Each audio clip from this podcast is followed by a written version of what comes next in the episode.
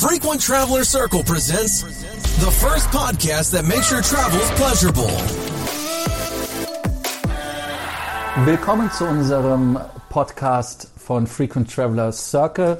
Äh, das Thema, was wir heute bearbeiten, ist ja leider aktueller, als wir dachten. Ähm, wir haben ja bei vielen die Kündigung der Landesbank Berlin in der Post gehabt.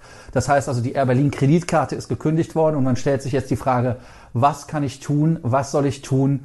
Ähm, gibt es vielleicht eine andere Kreditkarte, die ich haben muss? Wie kann ich dieses Loch, was gerissen wurde, in mein Portemonnaie stopfen? Ähm, Johannes, du bist ja unser Kreditkartenexperte bei Frequent Traveler Circle. Ähm, welche Optionen und Möglichkeiten gibt es deiner Meinung nach da, kurzfristig für Hilfe zu sorgen?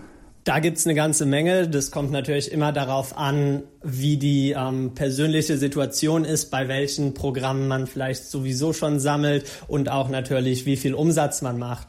Aber vielleicht für alle, die von der Air Berlin Kündigung, also von der Kündigung der Air Berlin Kreditkarte durch die LBB nicht betroffen sind, mal ganz generell die Frage, warum lohnen sich Kreditkarten überhaupt? Was ist der Sinn dahinter? Warum ähm, redet ihr in euren Podcasts andauernd von den Möglichkeiten der Kreditkarten? Und warum soll ich nicht einfach ganz normal mit meiner EC-Karte bezahlen oder mit Bargeld?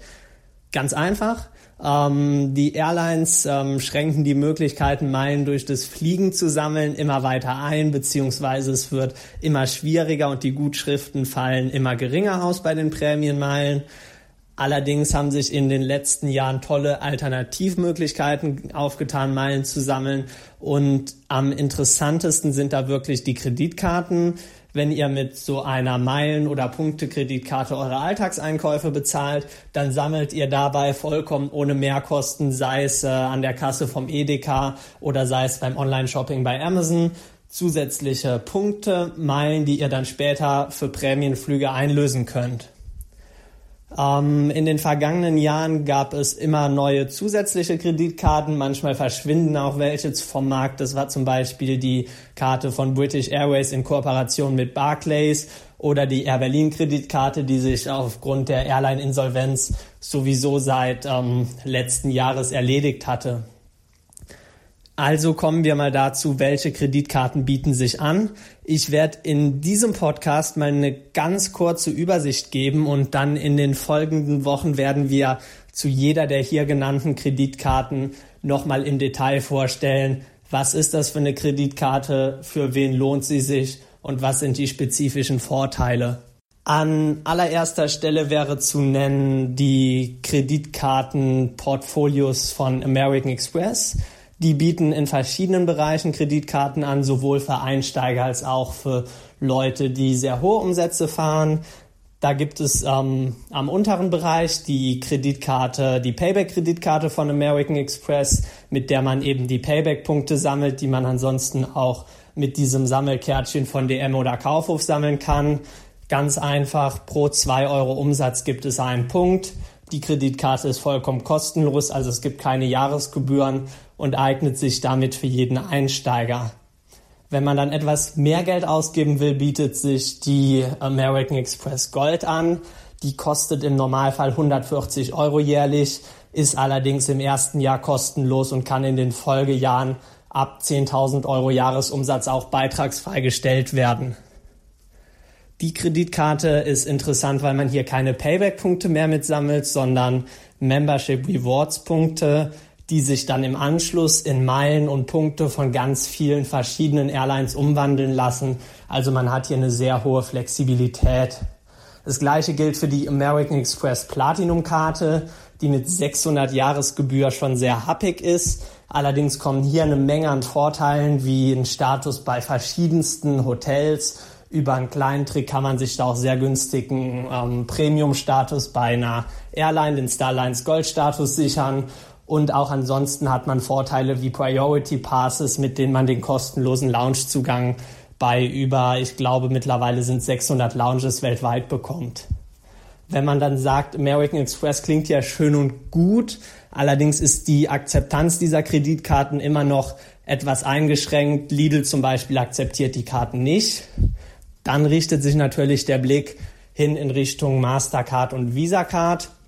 Da sind einerseits die Karten der DKB zu empfehlen, beziehungsweise zu nennen. Empfehlen kann ich die nicht wirklich. Die bieten in Kooperation mit Lufthansa die Miles and More Kreditkarten an, wo man pro Euro Umsatz, äh, pro zwei Euro Umsatz eine Prämienmeile als Privatkunde sammelt, beziehungsweise als Geschäftskunde weiterhin eine Meile pro Euro Umsatz. Da gibt es dann auch nochmal verschiedene Untergliederungen der Karten, die maßgeblich mit den Versicherungsleistungen zusammenhängen und welchen Status man bei Lufthansa hat. Dazu dann in der separaten Folge nochmal mehr.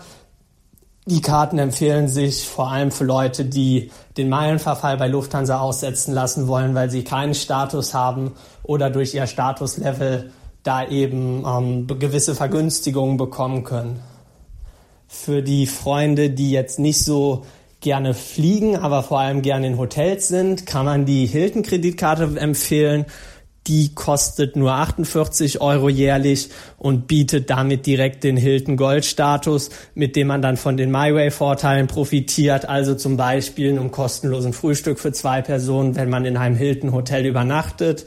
Zeitgleich auch pro Euro Umsatz einen Hilton Honors Points sammelt und außerdem durch den Goldstatus natürlich das ein oder andere Mal von Upgrades profitieren kann. Ähm, wie bereits gesagt, sind es wirklich sehr individuelle Entscheidungen, für wen jeweils die Kreditkarte die richtige ist. In den folgenden Wochen werden wir dann jede Kreditkarte nochmal im Detail vorstellen. Lars, habe ich noch einen wesentlichen Punkt vergessen oder war es das von deiner Seite aus auch? Nee, ganz wichtig sind ähm, meiner Meinung nach auch die Anmeldeboni zum Nennen. Ähm, je nachdem, für welche Kreditkarte man sich interessiert, gibt es ja auch einen Anmeldebonus, der einem den Schmerz der Gebühr im ersten Jahr entweder erspart oder aber auch versüßen kann. Ähm, da gibt es ja dann auch immer wieder Möglichkeiten, Kreditkarten zu bekommen, die dann nicht so teuer sind. Absolut, das ist ein sehr guter Punkt. Also gerade American Express zeigt sich da oftmals sehr spendabel, dass man mit den Anfangsboni ähm, die Jahresgebühr im Prinzip schon mehrfach kompensieren kann. Auch bei der kostenlosen Kreditkarte, der Payback-Kreditkarte und der American Express Gold-Kreditkarte gibt es immer mal wieder Willkommensboni. Und die Lufthansa bietet im Moment auch die Gold-Kreditkarte mit 15.000 Meilen Startguthaben oder Startbonus an. 15.000 Meilen entsprechen ja, wenn man einen Cent pro Meile ansetzt, einem Gegenwert von 150 Euro, womit man die Jahresgebühr von 110 Euro dann direkt schon kompensiert hat. Zu den Themen gehen wir dann wirklich im Detail nochmal in die einzelnen Podcasts ein. Ich denke, ihr habt schon mal einen ersten Überblick oder eine erste Ahnung, welche Kreditkarte für euch besonders interessant ist. Wenn ihr die Zeit habt, hört euch natürlich alle Podcasts an, dann könnt ihr es am besten einschätzen. Oftmals bietet sich auch eine Kombination aus zwei bis drei Kreditkarten an.